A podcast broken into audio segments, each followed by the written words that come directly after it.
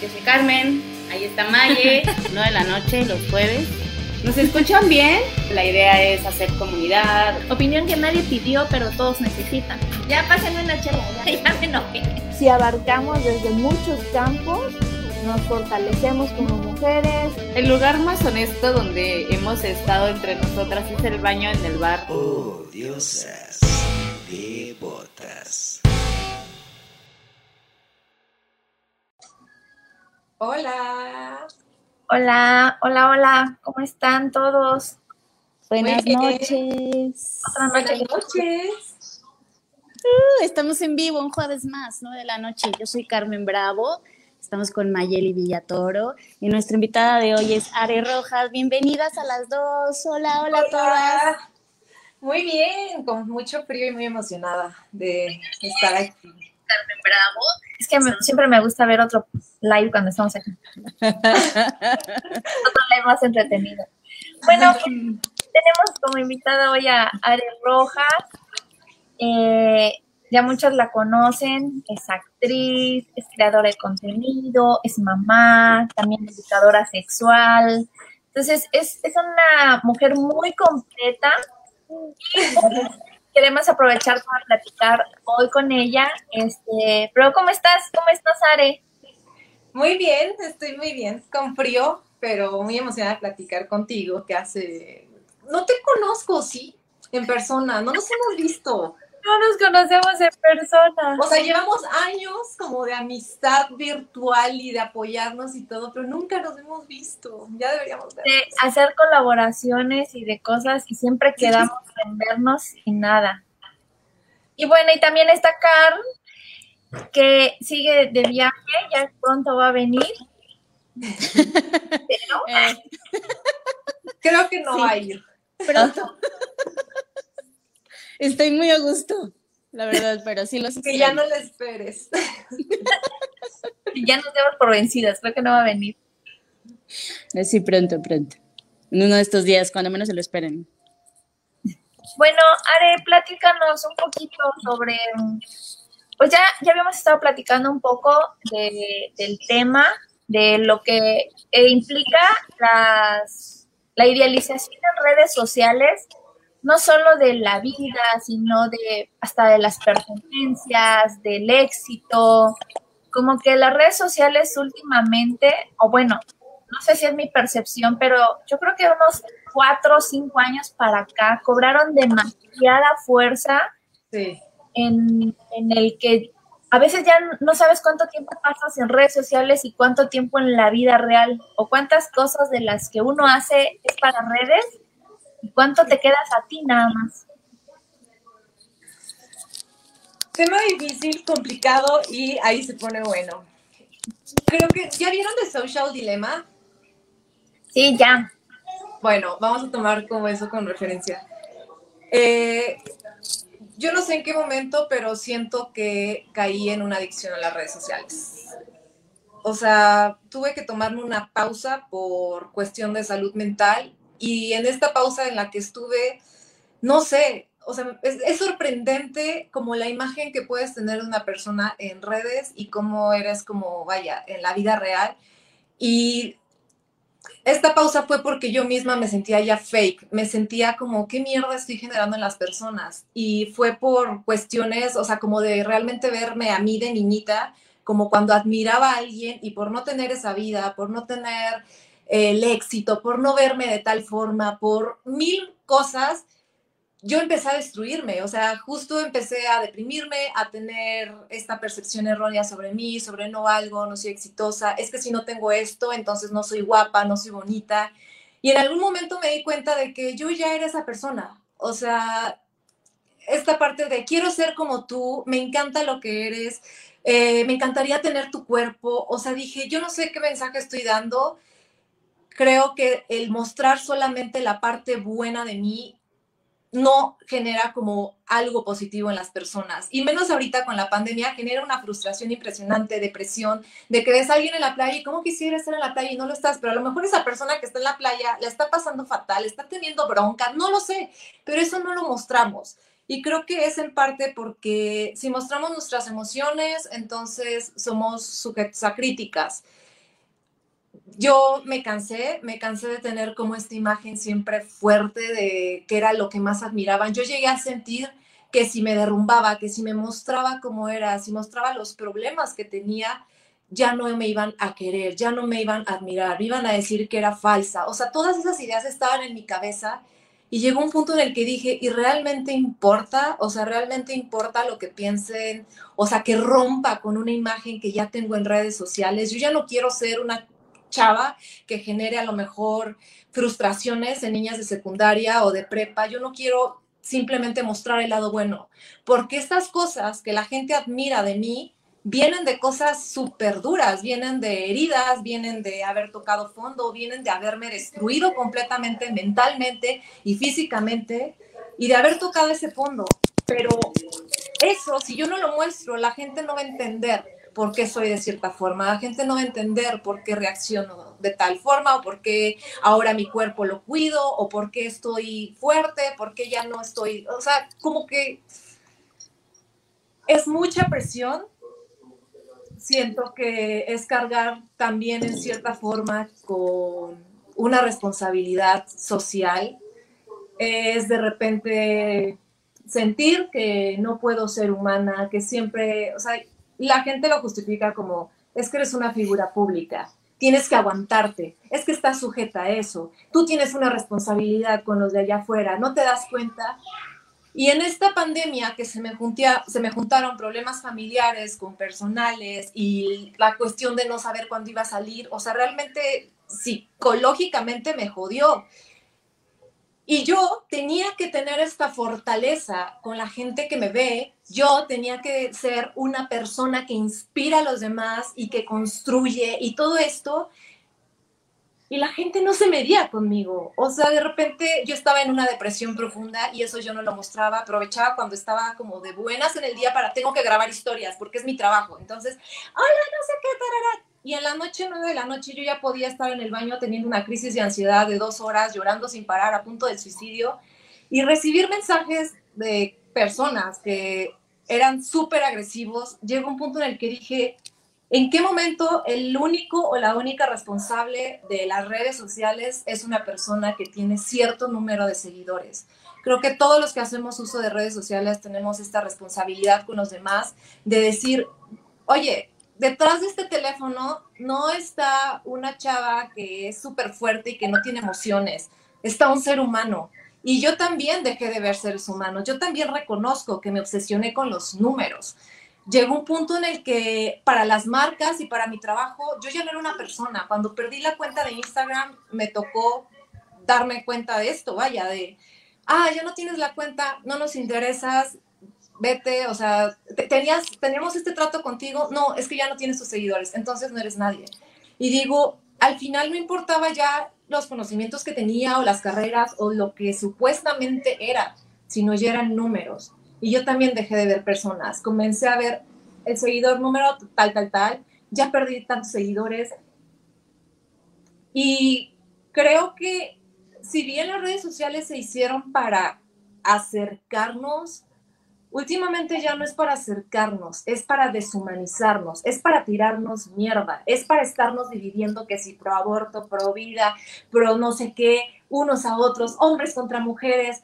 Ahora que compartí todo esto que fue muy personal y que dije ya a la chingada, o sea, quiero mostrar quién soy realmente, quiero mostrarles la mierda de persona que puedo llegar a ser, el cómo me puedo sentir, los pensamientos que puedo llegar a tener de que un día simplemente me despierto y creo que es mejor que el mundo estuviera sin mí o sea, de repente compartir eso tan íntimo y ver también que personas agarran experiencias mías para, o sea, como robar la idea, por ejemplo, digo, no man, o sea, no puedo creer que hasta ya nada pueda ser real. O sea, que ahora resulta que todo lo que uno hace en redes es como, no, o sea, es algo falso, tiene que ser para querer llamar la atención. Y digo, sí, claro que quiero llamar la atención, pero no en el sentido en el que ustedes están viendo.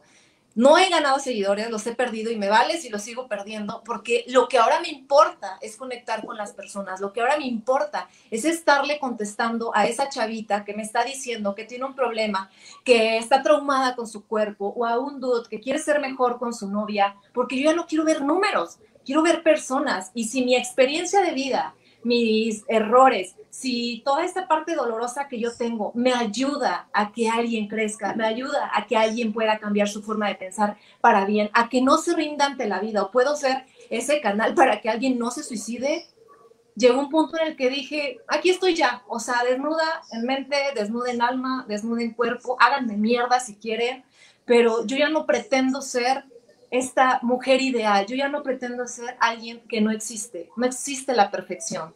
¿Estoy jodida mentalmente? Sí. Y muchas personas tienen problemas psiquiátricos, que no los tratamos, que no los vemos, porque no tenemos el derecho a enfermarnos, no tenemos el derecho a ser imperfectos, no tenemos este derecho de ser simples humanos que se pueden equivocar y que así como se pueden equivocar, pueden también cambiar y decir, esto no está chido, voy a trabajar en mí. Pues es que eh, todo lo que, lo que comentas, Are, creo que todos en menor escala igual siempre, siempre lo vivimos. Algo de lo que dijiste es muy cierto.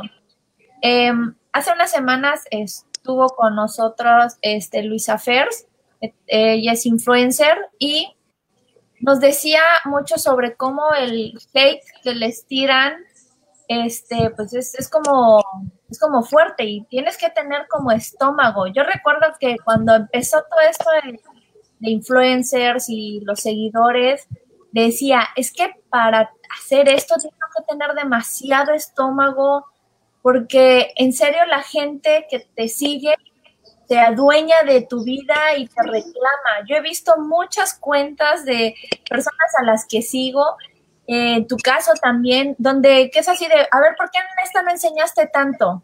No, esta foto no me gusta, enseña más, o esa ropa no me gusta, quiero que te, como si fueran de su propiedad y como que tuvieran todo el derecho. Incluso ah, ahora cuando empezaste a compartir todo esto que te estaba pasando, pues veía que mucha gente se identifica y hay gente que todavía es como que reclama, o sea, reclama que te vayas porque quisiste darte un tiempo para estar bien, para recuperarte.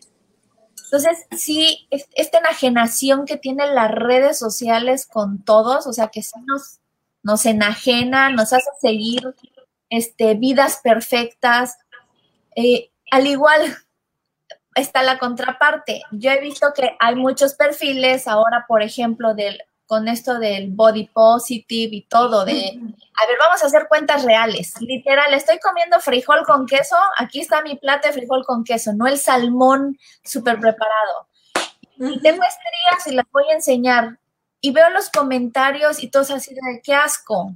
Este, no, qué asco esa comida, este, qué asco que subas tus estrías, qué asco que subas tu estómago todo aguado. Y es como de, ¿qué quieren? es que no deberían querer absolutamente nada. Y tan fácil, o sea, yo lo que de verdad no entiendo es, ¿por qué si algo no te gusta, lo sigues? Si estás siguiendo algo que no te gusta, ve a terapia, porque realmente tienes un issue en el que estás tú también queriendo llamar la atención con comentarios negativos. Y estamos igual de jodidos y a veces nos vamos Sí, de hecho, por ejemplo, lo que mencionabas ahorita del feminismo y del aborto y todo eso, yo veía que había mucha gente provida en las páginas de, pues, de aborto, de feminismo, comentando. Y era como de, ¿pero qué hacen aquí? Si es algo que no les gusta. Para estar en esta página tienes que darle seguir o me gusta. Necesitas terapia si estás buscando a ver con quién pelear o a ver a quién o intentando convencer y sobre todo no entender posturas. O sea, por ejemplo, eh, apenas en esto del aborto luego me preguntan, no sé si les pasa, que eres pro aborto o pro vida y es como, es que no es ser pro aborto, es solamente que se despenalice el aborto. Pero mi postura, por lo que yo hablo, es completamente diferente a lo que la gente se imagina. La gente podría decir, es que si tú legalizas el aborto, entonces vas a hacer que muchas chavitas aborten. Yo, por ejemplo, gracias a que el aborto era legal, no aborté, ni me convertí en madre. Entonces, si no nos damos como luego ese permiso o eh, sí, esa oportunidad de escuchar a los demás, vamos a ir por la vida frustrados y frustradas. Yo también cometí como el, el error de irme contra los hombres, por ejemplo. Nah, y agarré parejo contra todos y odio y porque todos y el acoso y demás. Pero se volvió tan repetitivo también el patrón de lo que me decían que me di la oportunidad de escucharlos y de decir, a ver, ¿qué es lo que tienen que decir o por qué están tan enojados? Entonces, cuando escuchas otra postura, entiendes desde dónde están hablando y comprendes que simple y sencillamente no están sabiendo expresar lo que están sintiendo o lo que pasaron, que no lo han superado. Y es que realmente todos necesitamos terapia para no estarnos metiendo en páginas que no queremos estar viendo.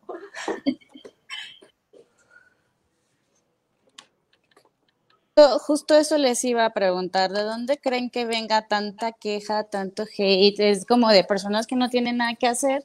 ¿O es neta, necesitamos todos ayuda y necesitamos todos atención y todos tenemos como tanto por dentro que queremos estallar ante lo primero que se mueva, ¿no? La primera persona que esté transmitiendo algo, porque pues siempre va a haber una inconformidad, pero siento que es la proyección que todos traemos, ¿no? De que, bueno, pues si yo quiero ser como tú, tienes que ser perfecta y te voy a exigir un chingo porque tú te estás exponiendo. Entonces, ¿es el precio de exponerse? ¿De dónde creen que venga? O sea, como... ¿Quién les dio permiso? Vaya, ¿es falta de empatía? Yo siento últimamente, y después de, bueno, seguimos en pandemia, pero de la cuarentena, mm, me ha pasado algo muy extraño, que es que he cortado ciertas relaciones de amistad, ¿no? Que eran muy actuales, no, me sorprendí con algunas cosas, pero otras personas que llegaron a ofenderme, a decirme cosas realmente culeras, no sé si puedo decir culera, perdón. Puedes, puedes decir ah, cabrón, verga, todo puedes decir. Ah, perfecto. Ser libre. O sea, personas que fueron realmente culeras conmigo y que en un momento me hicieron sentir mierda, ahora aparecieron para ofrecer una disculpa y completamente cambiadas. Y yo así como, ¿y ahora qué pinche mosco les picó, no? Pero creo que justo algo coincide con esas personas que tienen ahora otra forma de dirigirse a mí, yo también ya con esas personas, porque pues creo que lo que das es lo que recibes. Yo en su momento me fui también con odio y todo. Y es como, discúlpame, dije cosas que no debía por inmadura, o disculpa, estaba pasando por una etapa mala, o disculpa, no era normal tener tanto odio, eh, ya fui a terapia, o sea, por eso creo que sí realmente es una cuestión como de terapia cuando tú estás como atacando a alguien y alguien y alguien, ¿cuál es tu problema? O sea, ¿qué frustración traes en tu vida con tu ser, con tu forma, lo que sea, que te está haciendo proyectarte en los demás y sentirte con el derecho de transgredir y de decir, ah, no, pues si no quieres que te diga nada, entonces no subas ni madres, ¿no? Y tú entonces, ¿qué hago? O sea, no tengo redes sociales tampoco. Es una trampa en la que hemos caído todos, todas, y es esto que es lo que le llaman la Matrix, yo creo, ya no. Está cañón, o sea, ya hay hasta trastornos mentales que vienen gracias a las redes sociales, trastorno dismórfico de Snapchat. Están surgiendo nuevas cosas que tienen que ver con la salud mental y es a lo que menos le damos importancia. Comprendo que hay muchas cuestiones que tienen que ver con la violencia, comprendo toda la situación que estamos pasando, pero eso no lo vas a combatir con más violencia. Realmente necesitamos hacer un cambio de chip y eso es con los niñitos, o sea, no sé, apenas me conmoví con un asesino y me dieron ganas de abrazarlo y de darle todo el amor del mundo, porque después de escuchar su historia, yo dije, no mames, si yo hubiera vivido eso, yo no sé qué yo hubiera hecho a su edad. O sea, ¿cómo es posible que un niño de, o sea, historias tan irreales como dormía en un baúl porque mis papás me hicieron pasar como enfermo para recibir dinero del gobierno, mi papá alcohólico me vendió con, o sea, violado a los siete años, con un chingo de, o sea, cosas que yo digo, es que ese tipo de situaciones que no se hablan son lo que jode la mente de los seres humanos. O sea, ahorita no tenemos que estar peleándonos entre hombres, mujeres. Es, ¿qué mierda está sucediendo con los niños que cuando crecen se convierten en asesinos, que cuando crecen se convierten en violadores? O sea, es salud mental, simple y sencillamente salud mental hace falta en este país. Bueno, y Are, pues nosotras estamos ya como en una edad, ¿no? Digamos que yo ya tengo más de 30.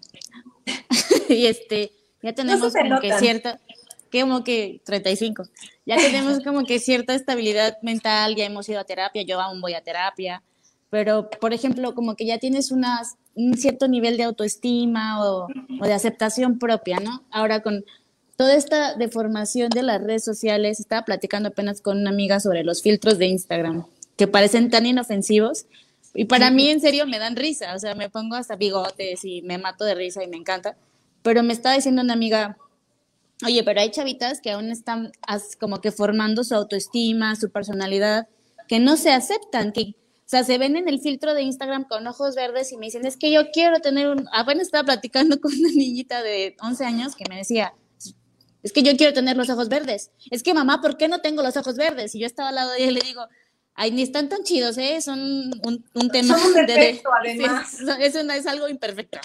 O sea, en serio. Pero me estaba platicando mi amiga que, pues, nosotros tenemos ya como que cierta, pues, historia también en las redes sociales, en, la, en internet, o sea, ya sabes como que un poco distinguir lo real de lo no real Claro. y aceptarte un poco. Pero estas niñas, estas nuevas generaciones que están usando estos filtros, que no se perciben a ellas mismas en cómo son, todo el daño que le está generando en la autoestima, ¿no? En, en realmente verse al espejo y lo que dices. O sea, vamos a tener unas generaciones futuras que sean ávidas urgentemente de terapia, porque nos están afectando tanto emocional, mentalmente y dándonos este permiso de insultar a los otros sin tocarse el corazón o sin tener esta empatía. Y bueno, hablando de llegar a, este punto de él, él quería abrazar al asesino, porque pues sí, obviamente todos los que hacen daño es porque tuvieron un trasfondo, una infancia, una historia atrás de ellos, pues bastante tortuosa, bastante difícil. Nadie en sus cinco sentidos hace lo que ellos hacen, ¿no? O sea, o lo que hicieron, o lo que, no sé, sus, sus mentes están, no, es, no están... Pues es- estás enfermo. o En sea, lo real, claro. Es una enfermedad. Tu Claro. cerebro, tu cerebro no tomó bien las cosas y todo, estás traumado. O sea, si, si el corazón se te enferma, si todos los órganos se enferman, ¿qué te hace pensar que el cerebro con las experiencias y los traumas no se te va a afectar? Y también esto que comentas de los filtros también está jodiendo. Y yo creo que el caso es tan claro como ver niñas de 20 años con busto, digo, cada quien, pero mi psiquiatra me decía, tener ya más de dos cirugías, tres, ya empieza, a, o sea, ya es como clasificado como trastorno. Y de repente veo una chavita de 20 años que ya se inyectó los labios, que ya se hizo la liposucción, se puso los cuadritos falsos, que se inyectó las nalgas. Y digo, ¿qué chingados estamos enseñando a las generaciones?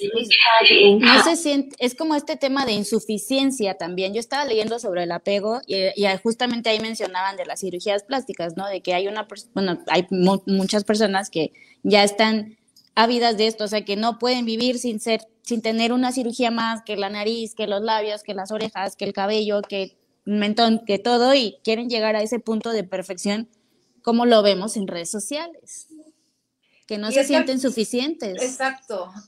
Y al final la perfección no existe. O sea, por ejemplo, yo me opero la nariz. Si yo nací con esta nariz, es porque queda con mi cara. Si me opero la nariz, ya no va a machar con mi mandíbula, ni con mi mentón. Entonces me tengo que aumentar el mentón. Pero como ya me aumenté acá, entonces me tengo que agrandar los ojos. Nunca va a ser suficiente. Claro. O sea, ahorita el concepto de belleza y de salud está por los suelos. Es básicamente, tienes que verte así, con cuadros y todo. Y no importa que llegues con una pinche cirugía. O sea, es como es un mundo ya muy plástico en el que estamos viviendo muy falso. La recuperación de una cirugía es tan dolorosa, o sea, ¿qué, ti- qué necesidad tienen de pasar por eso? Esa es realmente necesitamos aceptarnos, necesitamos como generar estas campañas de mírate, acéptate, eres perfecta. Conmigo, con Mayeli, como lo habíamos platicado en lives anteriores, sí tenemos, yo soy fotógrafa y tengo esta como acercamiento a las personas que al instante que te ven llegan y te dicen, es que yo no soy fotogénico, es que yo no soy posar, es que yo tengo gorda aquí, es que me, pues, me puedes bajar de peso, y es que mi brazo, y es que mi nariz. Soy Y, fotógrafa. y tú así, no, te cirujana. llenan así de pff, todas sus inseguridades, te transmiten todas estas... A mí me da tristeza, yo sí los, los quiero abrazar y les digo, eres perfecto, o sea, neta, yo siempre, yo tengo una frase que me encanta y que les digo, es que no hay gente fea, realmente hay gente mal iluminada, y ya déjame iluminarte chido y vas a ver, o sea, que no, no, no, que que no te has visto.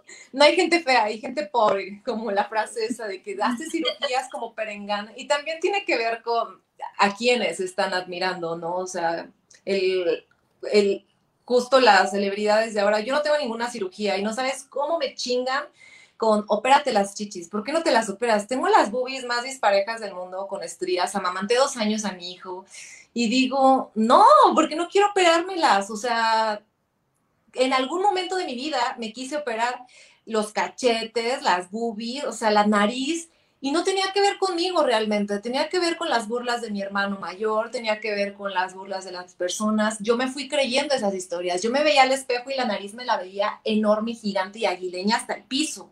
En cuanto mi hermano, Karma, le dan un balonazo y se le enchueca la nariz, me deja de chingar a mí y en ese momento desaparece mi necesidad de operarme. Empiezo a ver mi nariz como realmente es. Entonces, ¿realmente hasta dónde le vamos a dar el poder a las personas de opinar sobre nuestros cuerpos, sobre cómo deberíamos de tener la cara, la nariz, las boobies, etcétera? El concepto de belleza es súper, súper personal. Yo puedo ser a lo mejor, voy a África y van a decir, ¿qué pedo con esta mora tan fea? O entonces, ¿en qué país basas tu belleza? Exacto, tengo una amiga que vive en Alemania, se fue a vivir desde la prepa y siempre me decía, es que Car, tienes que venir, aquí somos la sensación, las morenas, en serio. Voy a ir un día, amiga. Pero, exacto, ¿en qué país? Nos vendieron, nos vendieron esta idea, ¿sabes? Y en México tenemos mucho la idea de que el gorito de ojo verde es, nuestro bonito y la boobie grande es lo sexy.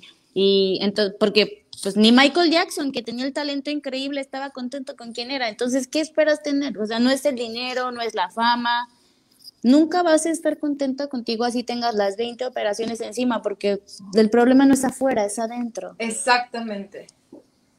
Vamos a habla. Está anonadada. Vamos a leer unos mensajes. Dice Pau, es que ese es el dilema con las redes, mostrar una imagen donde pareciera que, no sé, bajoneado, que ella está bajoneada o algo así, triste, confuso, feo, no bello, se ve como, como algo negativo y no es bien evaluado. Las redes han obligado a mostrar siempre el lado feliz, bueno, bonito. Es una simulación muy cañona. Yo aprendí a disimular muy bien mi depresión. O sea, fue como, no puedo estar triste porque entonces ya jodo, porque, ah, o sea, no, no me puedo permitir ser, estar así. Entonces, ¿qué hacía? Saber volverme una actriz de la felicidad, ¿no? De repente. ¿Sentías, Ari, que tu tristeza incomodaba a más personas? Digamos que, bueno, es que cuando me dio fuerte ahorita, nadie me vio más que mi familia, pero yo colapsé porque he lidiado con estos episodios desde los 16 años, he tenido como crisis de paranoia, de ansiedad, tengo un caos que ya ya les contaré, ya me dieron como el, diagnóstico viene realmente de un problema físico en mi cerebro, consecuencia de mis traumas. O sea, no era un trastorno, no era algo solamente en mi mente. Ahí, ahí. El estar triste, más que afectar a los demás, el estar en depresión me afectaba a mí misma. ¿Por qué? Porque no solamente estaba deprimida y tenía crisis de ansiedad, sino que tenía esta cuestión de que mi cabeza siempre estaba en el pasado o en el futuro. Y este miedo constante a repetir patrones o si tenía heridas, que todavía ya las estoy trabajando, pero que me dejaron muy marcada. Y en mi vida actual, en el hoy, si yo llegaba a ver una coincidencia con ese pasado, digamos que en automático mi cuerpo, mi mente entraba en mecanismo de defensa y yo reaccionaba como protección. O sea, así muy impulsiva. No, esto se parece a algo que me pasó, entonces seguramente está haciendo esto. Mi cabeza, mira, hasta allá y justo esos tipos de pensamientos hacía que yo me convirtiera en una persona muy inestable, con picos emocionales de alegría y luego depresión y luego enojo y, y al final sentía culpa. O sea, ¡ay! una vez más no pude expresar mis emociones, esto no es lo que quería decir, ¿cómo explico que esto venía de un miedo? ¿Cómo explico que estoy bien pinche afectada con esto y que me cuesta mucho soltarlo, que, que no puedo, o sea, de verdad no puedo controlarlo? Era una cuestión física, o sea, era como un impulso que venía, un dolor de cabeza, sangre corriendo por mi cuerpo y decir algo como de, ah, sin siquiera comprobarlo, o no sé, con tal de saber, no, no, yo no me voy a equivocar. Y después de esto, ay no, disculpa, ¿por qué dije eso? No sé qué, lo siento, deprimida. Entonces, eso es lo que me generaba realmente, digamos, el conflicto, con, pues, principalmente cuando estaba más chavita mis papás y ahorita pues como con pareja. Y la pandemia, la cuarentena, vino a hacerme enfrentar con ello. Ya no tuve oportunidad de disimular porque estaba 24/7 metida en la casa con mi hijo, con mi pareja, y yo era como, oh, me está dando una crisis, quiero llorar, no sé por qué, no sé qué hacer, encerrada en el baño. Y era como de, ¿por qué se encierra tanto? Y llegó, llegó un punto en el que tuve que hablar con mi familia y decir, ok, pasó esta situación, eh, me siento de esta manera, no estoy bien, no tengo ganas de hacer nada, no sé qué. Ah, ok, lo entendieron, pero no acabó ahí, o sea, esto acabó hasta que yo llegué en un punto en el que dije, ya no puedo más con la vida, ya me cansé, siento que estoy jodiendo a todos, todo el mundo me dice que soy mala persona ahorita, que no me controlo, que mis emociones, que no sé qué. Entonces llegó un punto en el que yo ya no pude sentir, era como matar todas mis emociones, no podía mostrar tristeza, enojo, desesperación, nada, porque no quería hacer sentir mal a nadie. Entonces trataba siempre de mostrar mi mejor versión y obviamente eso un día estalló al grado que yo dije, ya no puedo más, a la mierda, me quiero aventar, me voy a aventar acá, ya. A eso, eso, eso, eso te preguntaba que si sentías como que si tu tristeza incomodaba a los demás, porque tienes que ocultarte. O sea, llega un punto en que lo, lo reprimes, lo nulificas, te encierras, te escondes, lo tienes que ocultar como para que no hacer sentir mal a los demás, ¿no? Como que, ¿por qué está triste otra vez? ¿Por qué no puede estar feliz? ¿Por qué no está con nosotros? ¿Por qué no está presente? ¿Por qué no disfruta? Si la vida está bien bonita. Es como, güey. No, y aparte, o sea, una depresión así no es algo que tú puedas controlar. Sinceramente viene a nivel cerebral, punto. Decirte, échale ganas, no mames, ¿cómo puedes pensar eso? Mira a tu hijo, no sé qué, son cosas que en vez de ayudarte te hacen sentir peor, de decir, ¿cómo explico que yo no quiero estar teniendo estos pensamientos, pero tienen razón, pero no puedo? No nos permitimos ser humanos. Aparte, cuando, cuando, estás en esos puntos, eso que te, que te reclamen, te ponen un peso gigante porque te dice, vela, vela, toda la gente quisiera tener tu vida.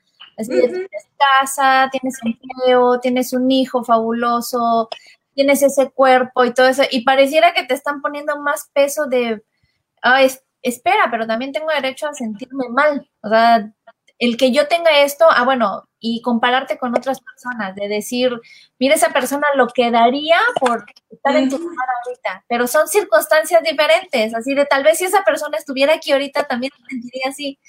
Entonces no se pueden comparar y eso creo es una de las cosas más horribles que pasa con las redes sociales, el estar comparando nuestra vida con la de los otros. Aunque sea una persona que haya crecido contigo, es más, aunque sea tu familia, un hermano y otro son muy diferentes. Las cosas que para uno es éxito o felicidad, para el otro no. Ahora imagínate con miles de personas que vienen de un chorro de casas con una diferencia gigante de cómo crecieron y estarse comparando todo el tiempo de yo no soy exitosa como ella. Tal vez esa persona que tú consideras exitosa también tiene un chorro de problemas. O como decía al principio, todas las heridas, problemas que le costó llegar hasta ese punto donde alguien más la ve como exitosa y ella todavía se ve como en construcción. Exactamente. Vamos a... A ver. Dice, lo primero es aceptarme como soy y ser yo en todo momento. El problema es que estamos llenos de estereotipos y siempre buscamos la aceptación de otros. Retomando algo que decían aquí hace ratito, este, yo siempre que platico con, en algunas conferencias con chicos de prepa, siempre les digo, se me hace bien difícil. Yo no habría soportado ser adolescente en esta era de redes sociales. Si ser adolescente cuando lo único que estaba en contacto era con mi salón, no hubiera podido soportar ser adolescente en redes sociales. O sea, sí la tienen muy difícil. Los chavos la tienen muy difícil, pero las chavitas, ves el boom de las fotos y fotos y fotos. ni siquiera hablo de, de, ah, bueno, la chava sexy, no, que la chava fitness, la chava cuerpada, la chava que viaja, la que tiene dinero, la que se compra una bolsa de 40 mil pesos. Y las otras chavas así como de, ah, así de, me das para unos chetos, mamá. Entonces, qué difícil para las nuevas generaciones Yo pensaba, bueno, siempre pienso que exactamente la única manera en la que se puede cambiar esta ruina hacia la que estamos destinados como sociedad es a través de los niños, de que los niños crezcan sin tantos tabús, sin tantos clichés, sin todas estas marañas con las que todos crecimos, de qué era la felicidad, del respeto, de todo eso. Pero también al mismo tiempo, esta generación está bombardeada de muchas cosas en redes sociales. Las redes sociales son un arma de doble filo, te pueden ayudar a sobresalir profesionalmente, a echar a andar un negocio sin tener nada atrás más que tu exposición en redes sociales, pero también te, destruyen mucho. O sea, yo sí admiro mucho a la gente que se dedica a crear contenido, a, a bueno, influencers, pero también personas que se dedican a todo y lo exponen en redes sociales, porque la cosa más difícil en el mundo es caerle bien a la gente. O sea que... No tienes por qué caerles bien. Exacto. Yo, por ejemplo, ahí eh, de repente con mis fotos y así, una situación con la que me topaba mucho era como una vez discutí con una tía porque subí una foto en calzones y me dice, niña, este, y, mija, hay niños en Facebook. Y yo le respondí, pues si hay niños en Facebook, entonces es por culpa de los padres, que irresponsables, porque no sé si sabías, tía, pero la edad mínima para tener una cuenta de Facebook es de 13 a 14 años. Y créeme que una chica en calzones es lo menos peligroso que se va a encontrar. Me eliminó y me bloqueó. Qué bueno. Entonces, yo, por ejemplo, si nuestra generación está como, estamos bien fucked up, por así decirlo, comparada con otras, yo me pregunto qué va a ser de la generación de nuestros hijos. Efectivamente, lo que dices, no sé cómo sería ahorita con las redes sociales. En la tarde estaba hablando con una amiga que es de la prepa, que tiene como más de 13 años que no veo, no sé cuántos. Y hablábamos sobre, bueno, es que nos conocemos desde primaria más bien. Hablábamos sobre ¿te acuerdas en la primaria que Perengana me dijo esto y no sé qué? Y, empezamos a darnos cuenta de que las dos traíamos como muchos traumas de primaria y secundaria por gente que fue culera con nosotros, por, por bullying, porque se burlaban de, de cualquier cosa y dices, no mames. Si a mí me afectó ese bullying o esos comentarios, como tú dices, del salón, ¿Qué les va a esperar ahorita la gente que está expuesta desde chiquitos a redes sociales y ahorita con la pandemia que el Internet y una red es lo que nos mantiene en comunicación con los demás y que además una red social le da a las personas la oportunidad de ser cobardes, de poder mandar cualquier tipo de mensaje escudándose en un pinche perfil falso, porque ni siquiera tienen los huevos y los ovarios de decirte las cosas de frente. ¿Hacia dónde vamos? De verdad me da miedo. Me da miedo. Dice Pau, resistencia o rigidez cognitiva, es lo que pasa.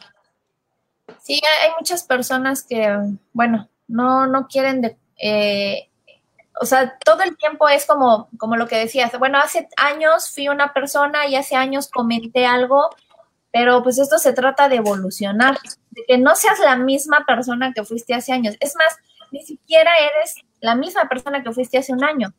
Ni siquiera es la misma persona que fuiste ayer o hace una hora, o sea, tan fácil. O la de hace Hoy en la mañana. Yo fui muy inseguro por lo que me generaban las redes sociales, a pesar de ser muy guapo. Y ahora que me falta una pierna, me siento más seguro, porque justo viene desde acá. Y el problema es que queremos hacerlo todo al revés. Y yo cometí ese error en secundaria y en no, en prepa. Intenté sanar cosas del interior desde afuera y terminé jodiéndome y teniendo como consecuencia ahorita este problema cerebral que estoy tratando con medicamentos y terapia y medicación y ejercicio y dices, no mames, no sabía que estaba tan rota, cabrón. Carmen, este, voy a cambiar la cámara porque este mensaje te va a tapar.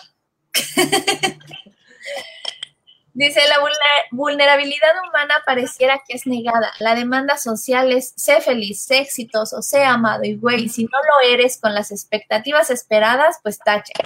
Por eso no nos permitimos mostrar y aceptar nuestro lado vulnerable, que también se quiebra, siente, está inconforme, porque la vida así es. Y eso es tan humano y tan necesario.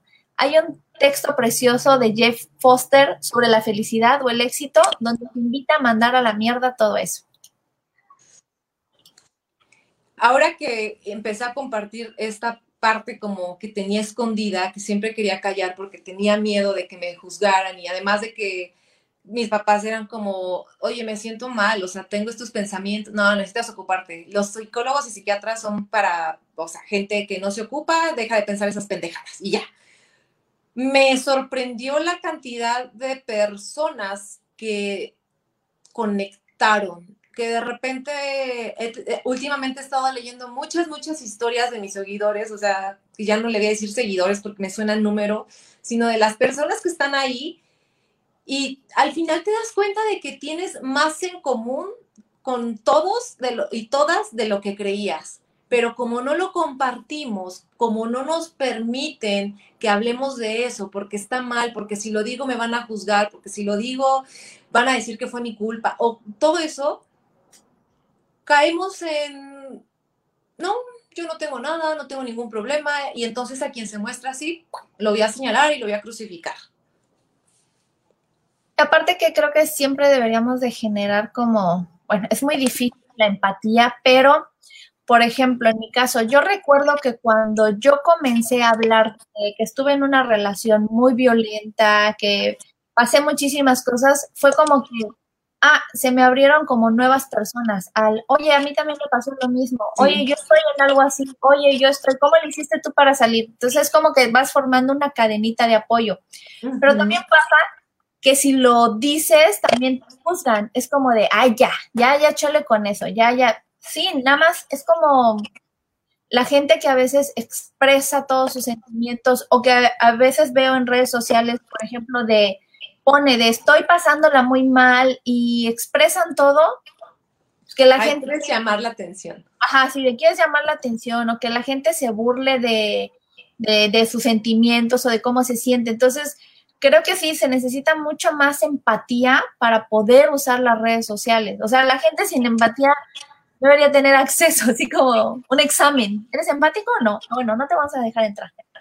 Porque es, es muy importante el, bueno, hay mensajes que puedes ver, te pueden molestar, te pueden no gustar o incluso ofender, pero no te los están diciendo a ti, es como de, bueno, no me voy a, a, molestar por esa situación. O sea, no voy a atacar este, una persona que está diciendo lo vulnerable que se siente por su familia, por cualquier tema. Eh, o sea, como usar eso, esa vulnerabilidad para burlarte o no sentir empatía. Y es que, bueno, por ejemplo, hablando de este tema de la depresión y demás, eh, que viene muy a nivel inconsciente, por así decirlo, creo que si de repente las personas comparten las cosas en redes, creo, o sea, pedir ayuda, decir, estoy mal, decir, creo que debería tomar terapia o creo que debería buscar un médico, no me siento normal, cuesta de verdad mucho, o sea, mucho, porque también está la carga de, no, no mames, neta, o sea, ¿cómo que no puedes sola? Ay, ni que lo hubieras tenido tan difícil. Entonces entras como en, no, no, no, yo no necesito de eso, yo ah, sí puedo, sí puedo, sí puedo y, no puedes y te derrumbas y ya cagaste a todos a tu alrededor y a tu familia, a tus amigos, están hartos de escucharte lo mismo una y otra y otra vez. No tienen por qué estarte escuchando una y otra vez, no son tus terapeutas, ellos no te van a sanar. Pero si tienes esta carga de que no puedes pedir ayuda, creo que de repente el ver que alguna persona está publicando eso, es un estigma y es una mentira que una persona que realmente está pasando esa situación no la comenta. O sea, mentira sí luego dan señales y nadie les hizo caso o los tiraron de, se burlaron de ellos. Y por ejemplo, ahora que pasó todo esto, hay personas que se enojaron conmigo, ¿no? Porque pensaron lo peor de, de lo que se subió.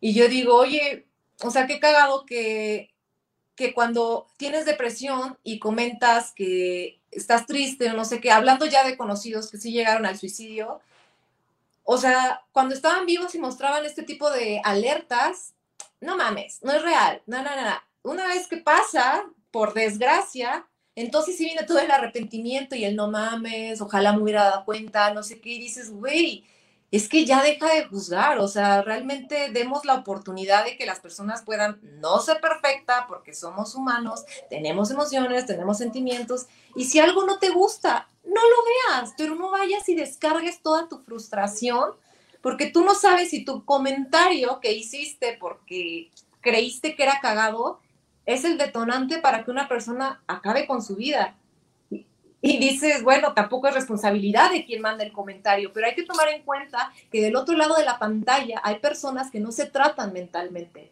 y que puede ser que algo que tú digas los lleve a... Claro. Qué importante es medir nuestra, el, nuestro impacto sobre la otras, las otras personas, así como tu hermano en tu caso te afectó, o sea, hay muchos comentando sin tocarse el corazón, sin medir, sin pensar, estoy impactando en la otra persona y no me estoy, no estoy midiendo lo que digo, simplemente llego y vomito mi issue mental y, y llegamos a, a, unos puntos al suicidio, al, al suicidarse en Facebook, o sea, a transmitir esas, esas, o sea, ¿qué, qué tanto tienes que estar, qué, no sé, tortura interna debes de tener para decir como, maldita sociedad de mierda, me voy a suicidar enfrente de ustedes. O sea, eso quieren, como, como lo decía el, el, de, el cantante de los Doors, que ahorita no, no, de Lethal King, no me acuerdo su nombre, que él decía, o sea, es que ellos me quieren ver muerto, ellos quieren mi muerte, ¿no? Entonces es como, ¿qué, qué infierno traes adentro para pensar eso? O, Robbie Williams, ¿no? Que también se suicidó y todos lo veían tan feliz, pues que era, lo que él quería, ¿no? Que lo vieran feliz, era su chamba, estar feliz, no podía estar haciendo películas de él llorando cada cinco minutos, o sea, hay, hay muchos casos que dicen, es que se acaba de comprar una casa, estaba esperando un hijo, tenía el trabajo perfecto, ah, se fue de viaje a París porque se suicidó, o sea, pues realmente todo eso era una búsqueda de la felicidad, ¿no? Era el deber ser, estaba cumpliendo con todo lo que la sociedad le estaba diciendo que tenía que y aún así no era feliz, eso no lo hizo feliz. Lo que la sociedad te dice que tienes que hacer no es realmente lo que te va a hacer feliz. Busca dentro de ti qué quieres, qué te va a hacer feliz. No tienes que seguir un plan, no hay como un, realmente ya nos toca a nosotros como individuos preguntarnos, o sea, realmente, ¿realmente necesito una casa? ¿Realmente necesito comprarme otro carro? Este, porque tengo el espacio en el garage. No. Y también dejar muy claro que la vida no siempre es felicidad. Y va a haber veces que todo se te va a juntar y vas a estar en la mierda, pero son etapas. Así como lo bueno pasa, también lo malo. Y para tener esa fortaleza de eso, saber lidiar con un problema, de no hundirte, necesitas tener estabilidad mental, necesitas tener resiliencia, necesitas haberte tratado para decir, ok, estoy en una situación de este tipo, ya me ha pasado antes, puedo con esto, y, si quieres pensar como de, esto me va a hacer más fuerte, ¿qué voy a aprender de esto? Creo que es lo más importante, no verlo ya como una tragedia, no verlo como que, ah, todo me pasa a mí, porque entonces vales mierda como yo, sino decir, ¿Qué puedo sacar de provecho de esta situación? ¿Cómo puedo usarlo a mi favor? ¿Cómo puedo usarlo para crecer? ¿Cómo puedo usarlo para ayudar? Y creo que eso es algo que hago, usar todos también mis problemas y mis frustraciones y lo que me ha pasado para hacer algo y ver si logro algún impacto positivo. Si alguien, gracias a lo que hice, mejora su vida, si alguien busca ayuda, o sea, no sabes cuántas personas me dijeron, gracias por subirte así porque ya estoy en terapia porque ya volví a retomar el psiquiatra. Entonces digo, o sea, apenas me pasó que yo como que le echaba mucho la culpa a la vida. ¿Por qué me pasó esto? ¿Por qué me pasó el otro? ¿Por qué esto me jodió? No sé qué. Y cuando empiezo a recibir tanto amor de las personas, cuando empiezo a ver que el mostrarme vulnerable tuvo un impacto positivo y puedo cambiar a lo mejor la perspectiva de vida de otra persona, lejos de verlo como ¿por qué me pasó esto a mí? Lo veo como bueno, vida, gracias por mandarme estas pinches pruebas y haberlas superado, porque gracias a que viví eso, ahora puedo ser una voz y puedo tener un impacto en alguien que no conozco en persona, pero qué chingón darle a la gente algo así y no odio, sino dar amor. Esa luz de esperanza, ¿sabes? Porque creo que la pregunta que nos hacemos siempre es esa, ¿por qué? ¿Por qué a mí? ¿Por qué a mí? Un amigo recientemente me dice, es que cambia la pregunta, güey, no es por qué, es para qué. Claro, pues fue para eso, Are. Entonces, para eso, en tu camino se te presentó eso, para que tú te seas esta persona que le trae luz a otras personas. Fue para eso. Y realmente, como dices, no siempre es estar felices. O sea, los, picos y la tristeza ya sabes, es como se necesita la oscuridad para apreciar la luz. Así es. Es verdad. Dice un comentario, ¿ok? Sí. Estoy muteada, no me hagan caso. Creo que el morbo y la lástima mueven las redes sociales. A mí me pasa que cuando muestro mi sufrimiento recibo más apoyo que cuando estoy feliz. Hay mucha envidia. Ok. Y las redes sociales han creado celos basados en ilusiones. Algunas personas están envidiando cosas, relaciones y estilos de vida que ni siquiera existen. No te dejes impresionar ni te sientas menos. Algunos publicarán lo que sea para verse bien, aunque por dentro la historia sea otra. Y también platicaba con un amigo hace unas semanas de que incluso él, por ejemplo, a veces se sentía mal de estar bien. Dice, es que ni siquiera estoy fingiendo como que estoy, me la estoy pasando súper o que tengo una relación súper. Dice, es como estoy feliz. Entonces quiero compartirlo porque mis amigos pues me comentan, los amigos que viven lejos, dicen de que, ay, mira, estás enamorado, qué chido. Oye, ya pudiste comprar tu casa, qué chido. Y que la gente sea como de... Luego vi que había muchos comentarios que te invitaban a que no subieras cosas positivas o logros porque hacía sentir mal a la gente. Entonces yo me quedé así de, bueno, ¿qué se puede compartir entonces en las redes sociales? Porque no, puedes, no compartir dolor. A mí me, me habían mandado uno que era de que no compartiera tantas cosas de mi trabajo porque mm, el mostrarme como alguien que trabajaba mucho hacía exigirle a los demás que trabajaran también. Y yo así de, es que si no de mi trabajo no puedo compartir nada porque solo eso hago todo el día. Eso es lo único que puedo subir, disculpen. Pero es como de, entonces hay muchas reglas de, esto ya no lo subas porque a mí me ofende. Es que esto, si lo subes, a mí me hace sentir mal.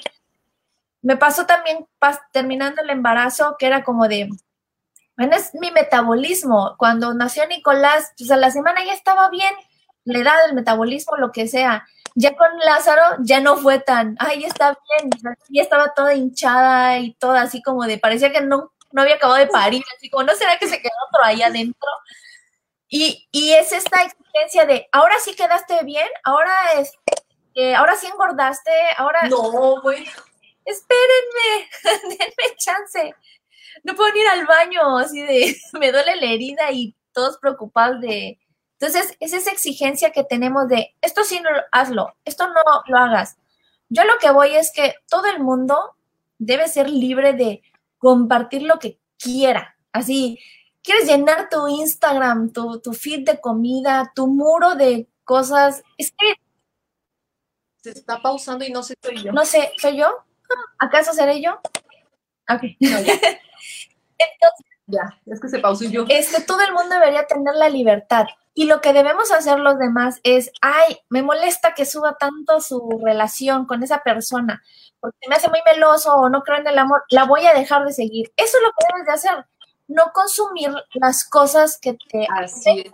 porque la gente no puede cambiar toda su rutina de vida solo por no afectar. Algo que decías que es muy importante, que te dicen, es que eres el ejemplo de muchas personas, que lo que tú hagas, este, como personaje de redes sociales o como persona, este, reconocida, talentosa, famosa, va a impactar. Yo creo que hay mucha responsabilidad, pero la persona al final que lo hace es, está tomando una decisión. Ejemplos hemos tenido toda la vida en la televisión, antes cuando no habían redes sociales. ¿Quiénes eran tus influencers? Las personas que salían en la tele, en las novelas, en las películas, en el cine, así como Michael Jackson. Piensa muy bien si te vas a volver blanco porque lo que tú hagas va a afectar a miles de personas que se van a volver blancas. No, o sea, las personas que quieran hacerlo van a hacerlo sin importar esa influencia, pero eso es por la carencia de, entonces no tienes una personalidad, no tienes un amor propio que te haga sujetarte a cosas que tú digas, es que yo quiero esto para mi vida. No cualquier viento que pase me va a llevar a, ay, ahora voy a vivir la vida de esta persona. Entonces se trata más personalmente crearse valores, crearse metas, pero todo que sea propio, basado en, en ti, en lo que quieres, en lo que soñaste desde niño, No porque alguien postee algo, es, ya cambió mi meta, ya, ya, ya se, se me vino abajo todo. Y también si alguien cambia su mente, o sea, por ejemplo, por seguir a alguien, o sea, justo no es salud mental. Una persona que está estable y que no tiene nada en el cerebro, por mucho que vea su mejor, al influencer que más ama, no va a ir a copiar, no va a ir a hacer las mismas, los mismos errores o, o hacerse las mismas cirugías. O sea, si tú necesitas ser como alguien más, ve a terapia. Lo vuelvo a repetir, no es normal de, si, si, tienes esta estabilidad o si tienes todo alineado, ¿no? Tu personalidad, el amor propio, la mente, el cuerpo, o sea, si tienes todo integrado, no vas a repetir, no vas a echarle la bolita a alguien más. Es que como tú lo hiciste, yo lo hice. No más. Sí, es como no quererte hacer responsable de tus propias decisiones y tus propias acciones.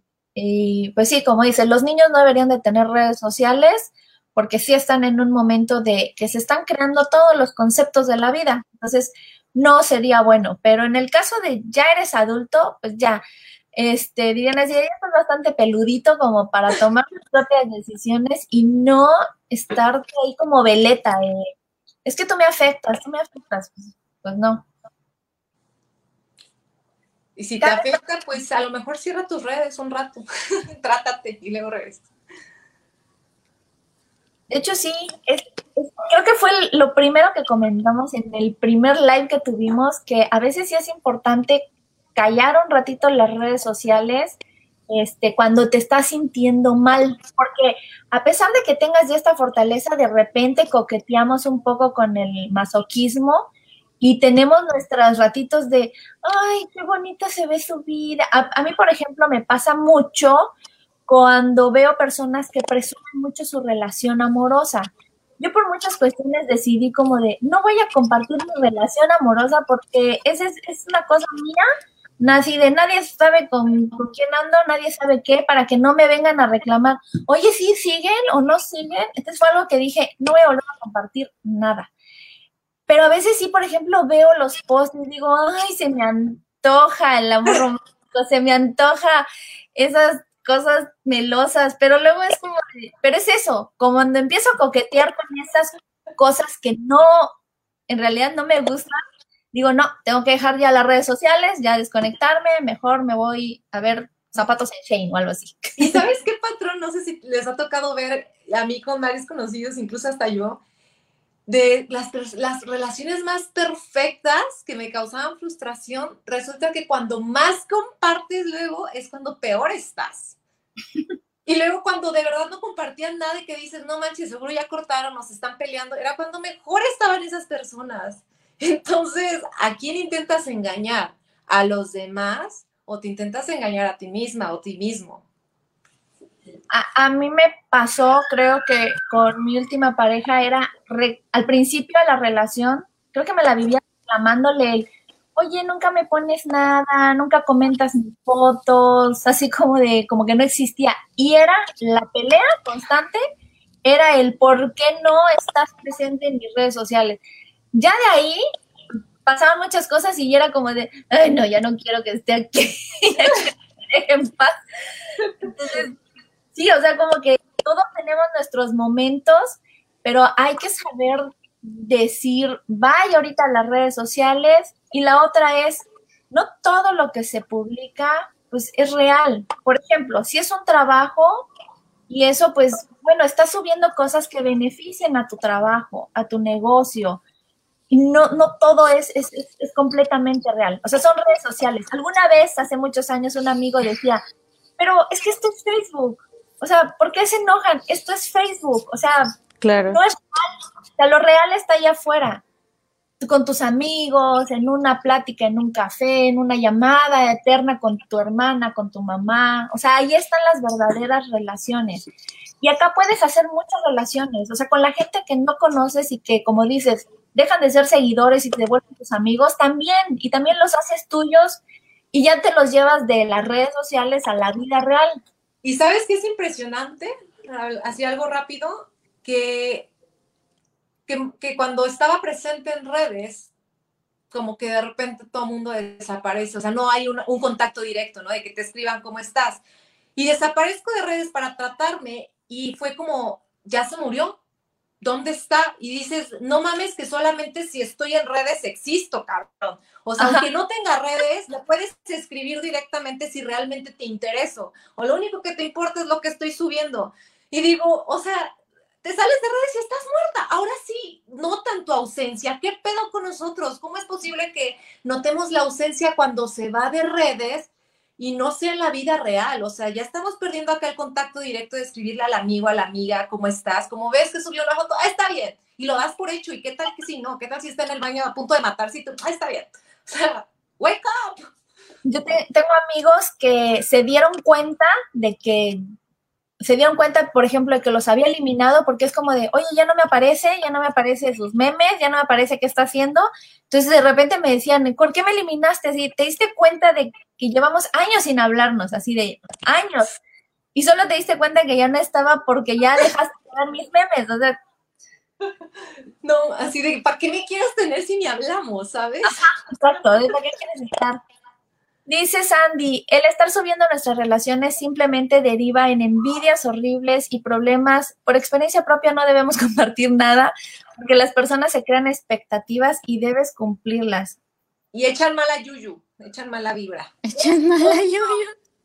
Lo que yo les quería decir, por ejemplo, a mí me pasa, siempre estoy como tomando fotos, soy fotógrafa, pero sí hay un momento en que yo no quiero sacar mi cámara, no quiero tomar fotos porque quiero disfrutar, realmente estar ahí en el momento, ¿no? Entonces también pasa con, pues no subes fotos de lo que realmente importante o de los momentos donde estás ahí porque estás disfrutándolo. Hay, hay veces que dicen, no hubo tiempo para la foto porque estaba disfrutando, no estaba realmente pensando en sacar la cámara. Ya llega un punto en que te cansa, ya no quieres saber nada de la cámara a veces, ¿no? Quieres estar ahí disfrutando y, pasándola bien, estando presente. Creo que es muy importante eso, nos hace mucha falta estar presentes. Mindfulness, aquí y ahora. Dice Beritzi, a mí me encanta que no sepan que tengo una relación porque si la cago nadie se entera y si funciona nadie se mete, es genial. No. Pasa. Así de, para evitar estar dando explicaciones cada... No sé si se acuerdan que antes, tío Facebook, ponías cuando iniciabas una relación, así de inicia una relación con tal persona.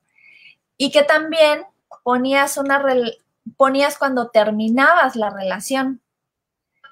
Entonces era como que los que estaban ahí aperrados, así como de, ya sabían que habías terminado tu relación y ahora vas sobres, o sea, ni se había enfriado el difunto, ya te estaban tirando el perro, o ya le estaban tirando el perro. Te está trabando. Está cargando, creo. Me, me encanta, ni se había enfriado el difunto. Mayeli, ¿de dónde sacas esas frases? Es mi mamá. La culpa la tiene mi mamá. Pero es real. A mí me pasó con un ex que anunció así como de ya, ya terminamos, porque pues payasa y dramática, quería yo consuelo y anuncié que terminamos y toda triste. Güey, cinco amigas se fueron sobres, así de, ¿en qué momento? Pero si eres mi amiga.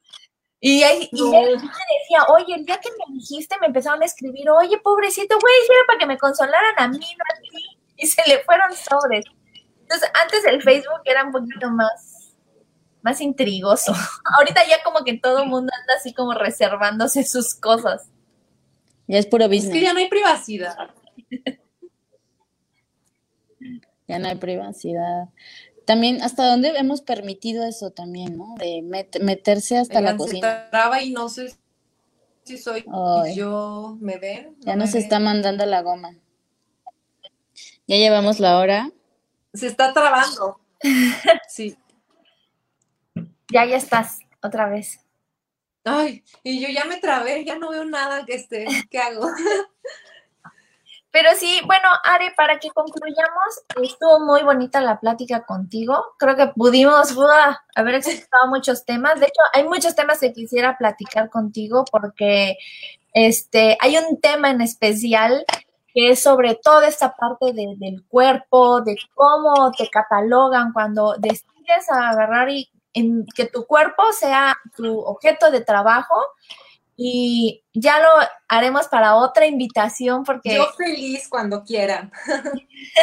porque sí, es, es de mucha ayuda para muchas mujeres para no sentirse tan juzgadas. Entonces, creo que es importante que todos sepan que tienen esa libertad. Así es. Creo que nuestra lucha es por ahí, ¿no? De, de que tú decidas qué quieres mostrar, de que nadie te tenga que limitar o decir que sí, que no, que, que puedes hacer, que no. De ahí, de ahí la legalización del aborto, de ahí las, el nacimiento del, del feminismo, de ahí todo, viene todo esto. Perseguimos simplemente poder decidir que sí. Ser. Que no. y, que, como decía Mayeli, que ya lo hablaremos en otra, en otra ocasión, lo del eres madre, entonces ya no puedes ser sexy. ¿No? De que compórtate, no, hombre, pues yo voy a seguir siendo y le educo y le enseño a mi hijo a que me respete y que diga, mi mamá era una mujer que se tomaba fotos en calzones y vi cómo la respetaban y yo voy a ser un güey así. Eso es lo que le estoy enseñando a mi hijo. O sea, no a poner una clasificación a las mujeres. Hay que actualizarse y cambiar estas generaciones. Mayeli, tenemos un gran trabajo con nuestros pequeños, que estoy segura que seguro tus hijos van a ser unos grandes seres humanos. Sí, espero, esa es mi, es una de mis metas, dejar a tres niños, porque educar varones, pues eso es otra cosa también. Entonces, dejar a tres niños que, que sean buenos, que sean buenos seres humanos, no tanto catalogados como hombres, varones, sino buenos seres humanos. No, seres humanos, punto. Are, muchísimas gracias por estar con nosotros, nos gustó mucho tenerte. Este, algo que quieras decir ya para despedirte. No, pues nada, muchas gracias por la invitación y a todas las personas que están viendo, no se crean todo lo que están en redes en cuanto a felicidad y así. Y si ven vulnerabilidad, conecten, sean empáticos y ofrezcan ayuda. Que no solamente existamos las personas cuando estás en una red social, sino abraza a tu familia, sal con tus amigos, bueno, COVID, pero, pero hay que vivir más en el mundo real, más que en el virtual. A este paso al que vamos hace falta eso para humanizarnos nuevamente. Qué bonito. Pues muchísimas gracias, Are, por compartirnos un pedacito de ti, por darte a conocer de esta forma tan bonita y darle luz a todos los que, los que la necesitamos. Te queremos mucho. Gracias. Y a ustedes. Y son unas chingonas. Las admiro. Gracias. Gracias. gracias. Bye. Bye. Yo soy Carmen. Ahí está Maye. 9 de la noche, los jueves. ¿Nos escuchan bien? La idea es hacer comunidad. Opinión que nadie pidió, pero todos necesitan. Ya pásenme una chela, ya, ya me enojé. Si abarcamos desde muchos campos, nos fortalecemos como mujeres. El lugar más honesto donde hemos estado entre nosotras es el baño en el bar. Oh, diosas, de botas.